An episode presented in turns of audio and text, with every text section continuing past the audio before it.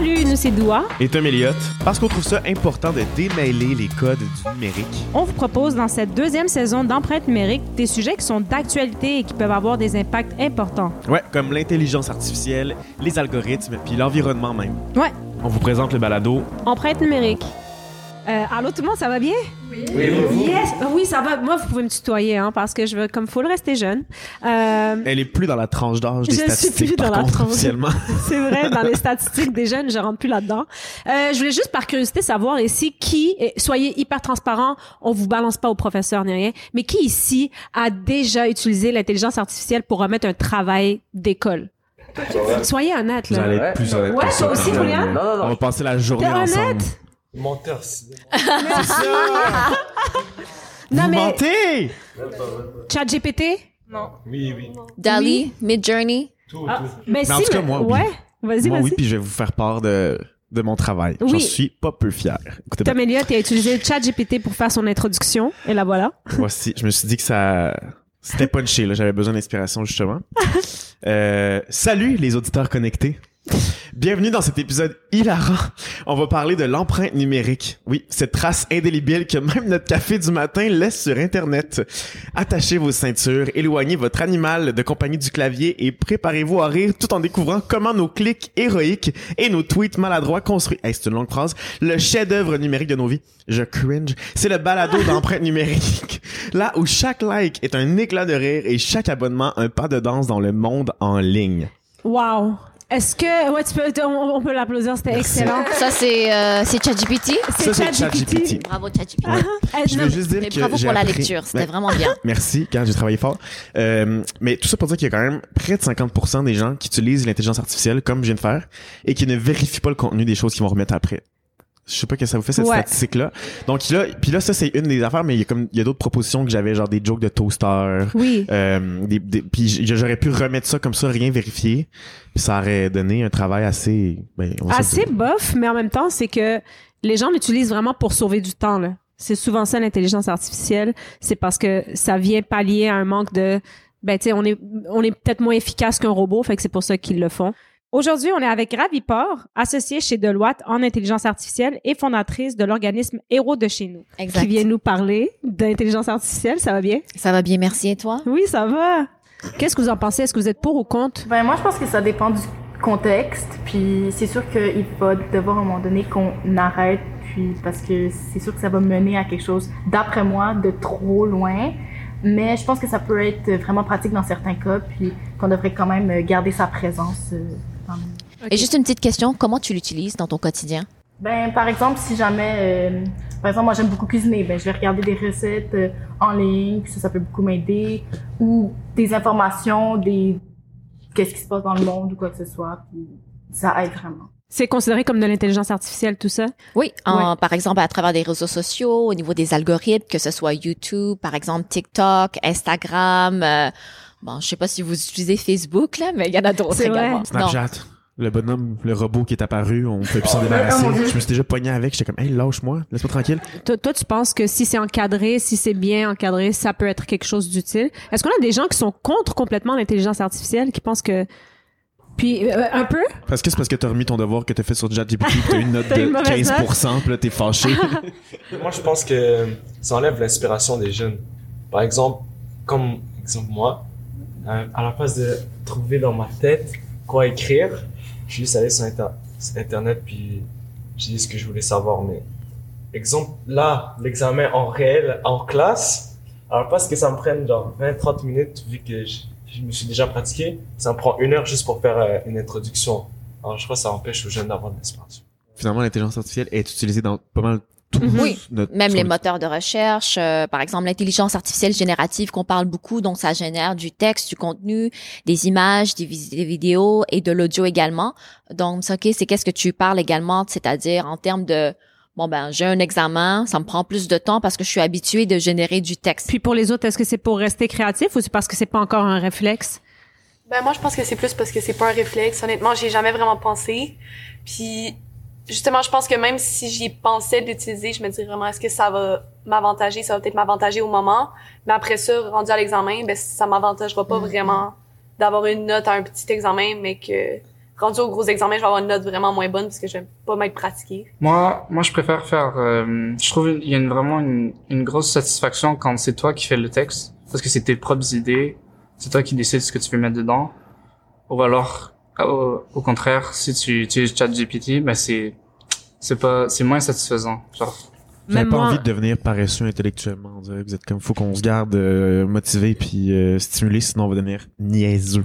Ça serait plate quand même. Mais il y a un volet où est-ce que ça peut aider également, c'est-à-dire euh, tu vas aller en cinéma, c'est ça? Ouais. Éventuellement, si tu dois faire des maquettes en termes d'image, exemple, euh, on va dire que je veux devenir cinéaste et puis euh, je dessine vraiment mal. On s'entend que je fais des bonhommes allumettes, mais au moins si j'utilise euh, l'intelligence artificielle générative au niveau de la génération des images, que ce soit Dali, Midjourney et autres, ça peut m'aider vraiment à faire une maquette. Est-ce que là, ça ferait un peu plus de sens pour toi? Oui, c'est sûr, tu peux l'utiliser pour euh, comme un outil pour t'aider, Exact. mais faut pas que ça soit ChatGPT ou d'autres trucs qui fassent le travail complètement à ta place. Je suis d'accord. Donc, toujours inclure l'humain à travers pour pas que ça soit fait 100%. Donc, parce que des fois, de toute façon, ça va créer des erreurs également.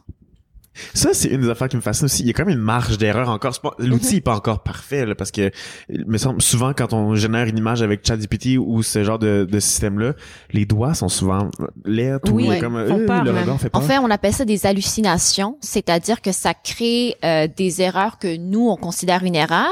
Mais si on dit pas à l'algorithme qu'un humain a normalement environ cinq doigts sur chaque main, ben, c'est quelque chose qu'il va pas savoir nécessairement.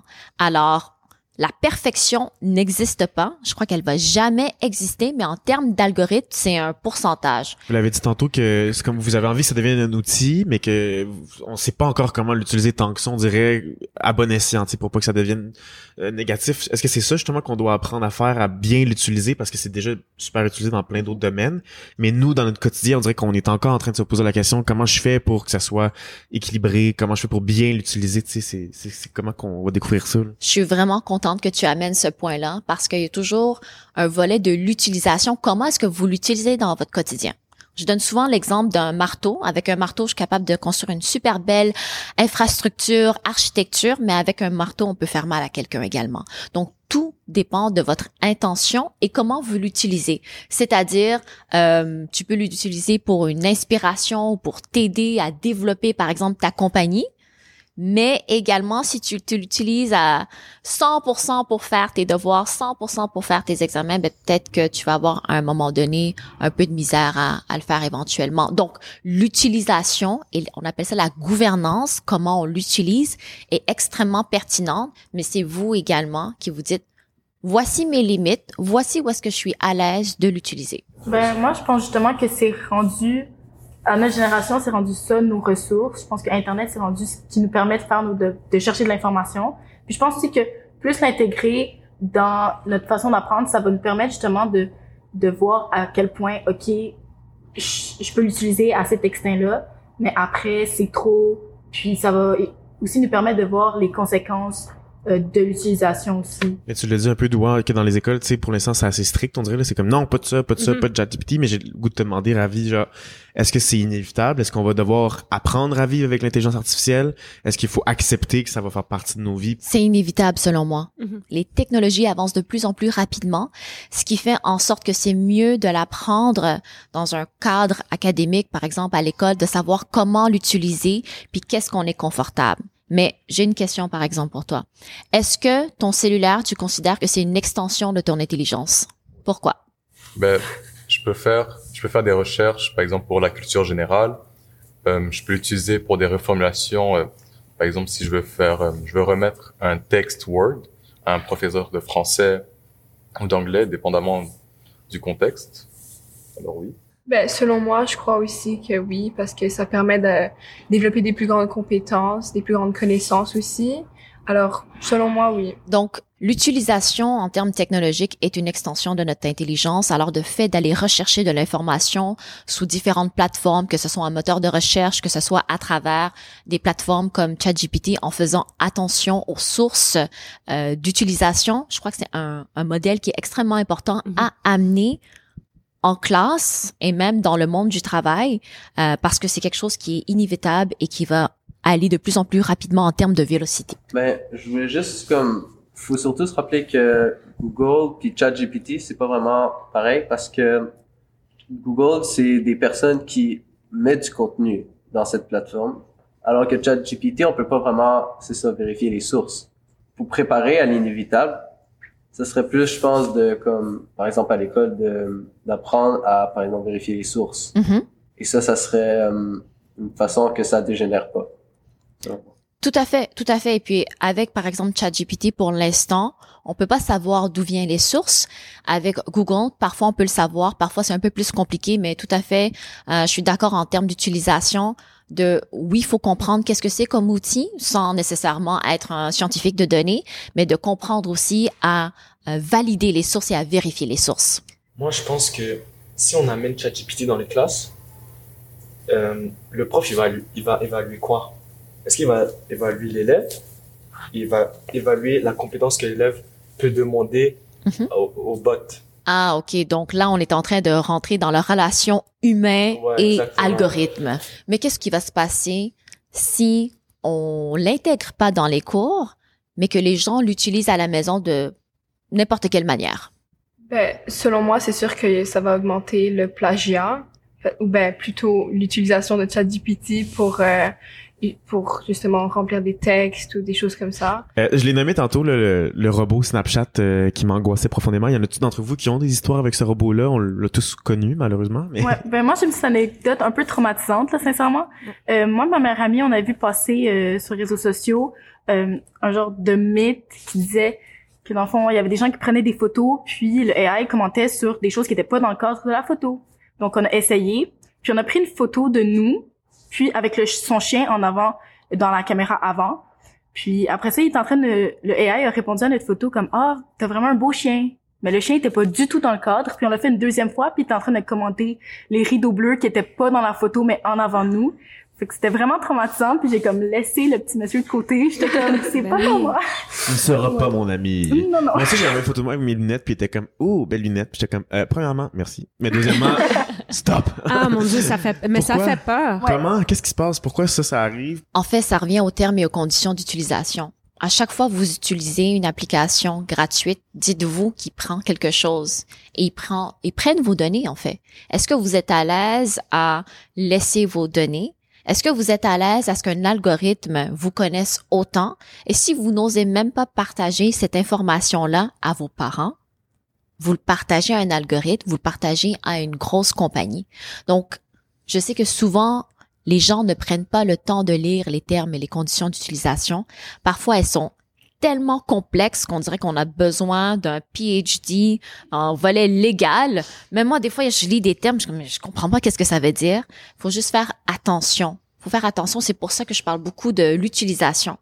Parce que on s'entend que ça peut faire des, des, des choses magnifiques, ça peut nous aider, ça peut trouver des remèdes à des maladies, ça peut vous aider dans vos compagnies, vos futures compagnies, dans votre métier actuellement, mais c'est toujours le cas de la gouvernance et comment on l'utilise. Moi, j'ai une question par rapport à, admettons, là, avec euh, le développement de ces technologies, il y a plusieurs emplois, tu sais, comme Mhm. qui vont, en- ben, ils vont employer des robots, ils vont tasser des, des humains pour faire ce travail-là. Est-ce qu'on devrait avoir crainte de ça? Est-ce que vous, par exemple, vous allez faire une- un choix de carrière en considérant le développement de l'intelligence artificielle ou c'est pas quelque chose qui vous fait peur?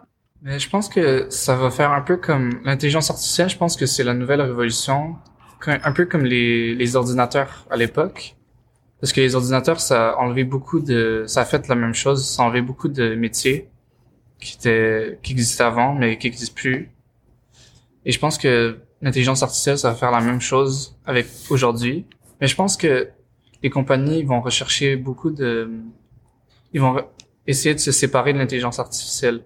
Quand par exemple, si on parlait du cinéma tout à l'heure, l'intelligence artificielle peut écrire un scénario d'un film, par exemple, très facilement en quelques secondes. Mais je pense que les, euh, ils vont vouloir du, du concret, ils vont vouloir du vrai, les entreprises. Alors ils vont rechercher les histoires, les scénarios qui sont faits par des vraies personnes, plutôt que des trucs généraux faits par euh, ChatGPT. Je crois pas que l'intelligence artificielle elle va pouvoir remplacer vraiment beaucoup de métiers parce que beaucoup de métiers, ils ont besoin du contact humain et c'est ce que l'intelligence artificielle n'a pas maintenant.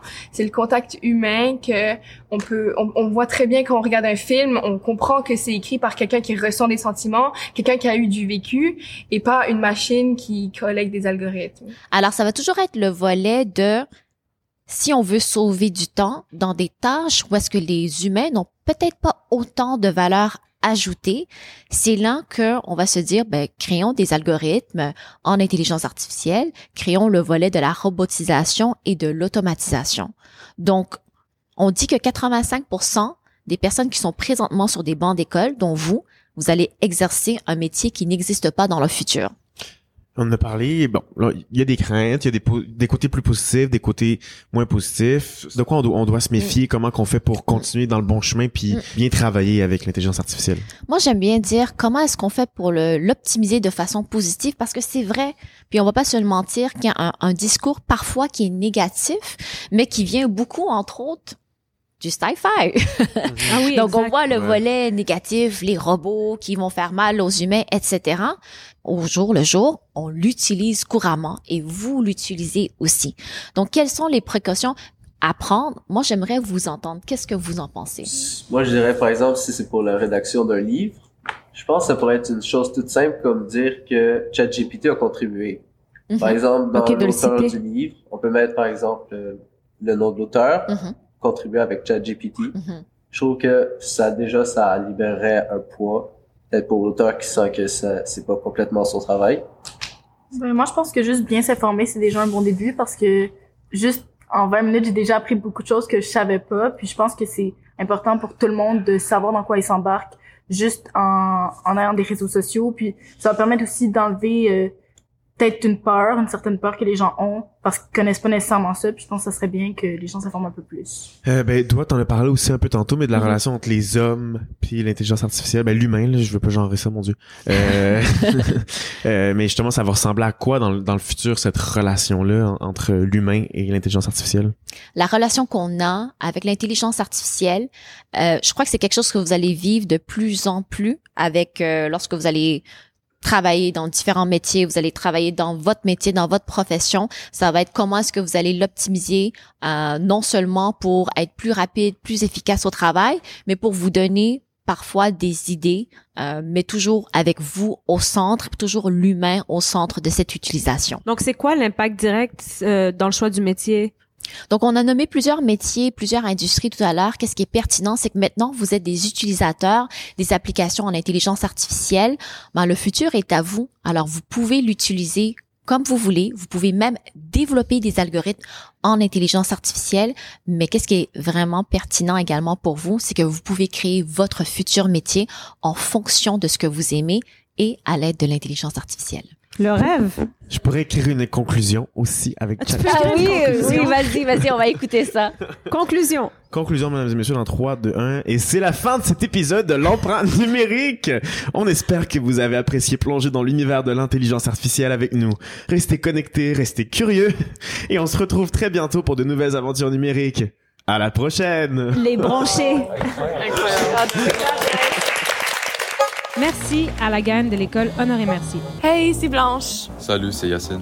Salut, c'est Isabelle. Salut, c'est Vincent. Salut, c'est Chloé. Allô, c'est Julian. Allô, c'est Inès. Bonjour, c'est Moussoké. Empreinte numérique est une production de Printemps numérique En collaboration avec Télé-Québec en classe et soutenue par le Secrétariat à la jeunesse du Québec.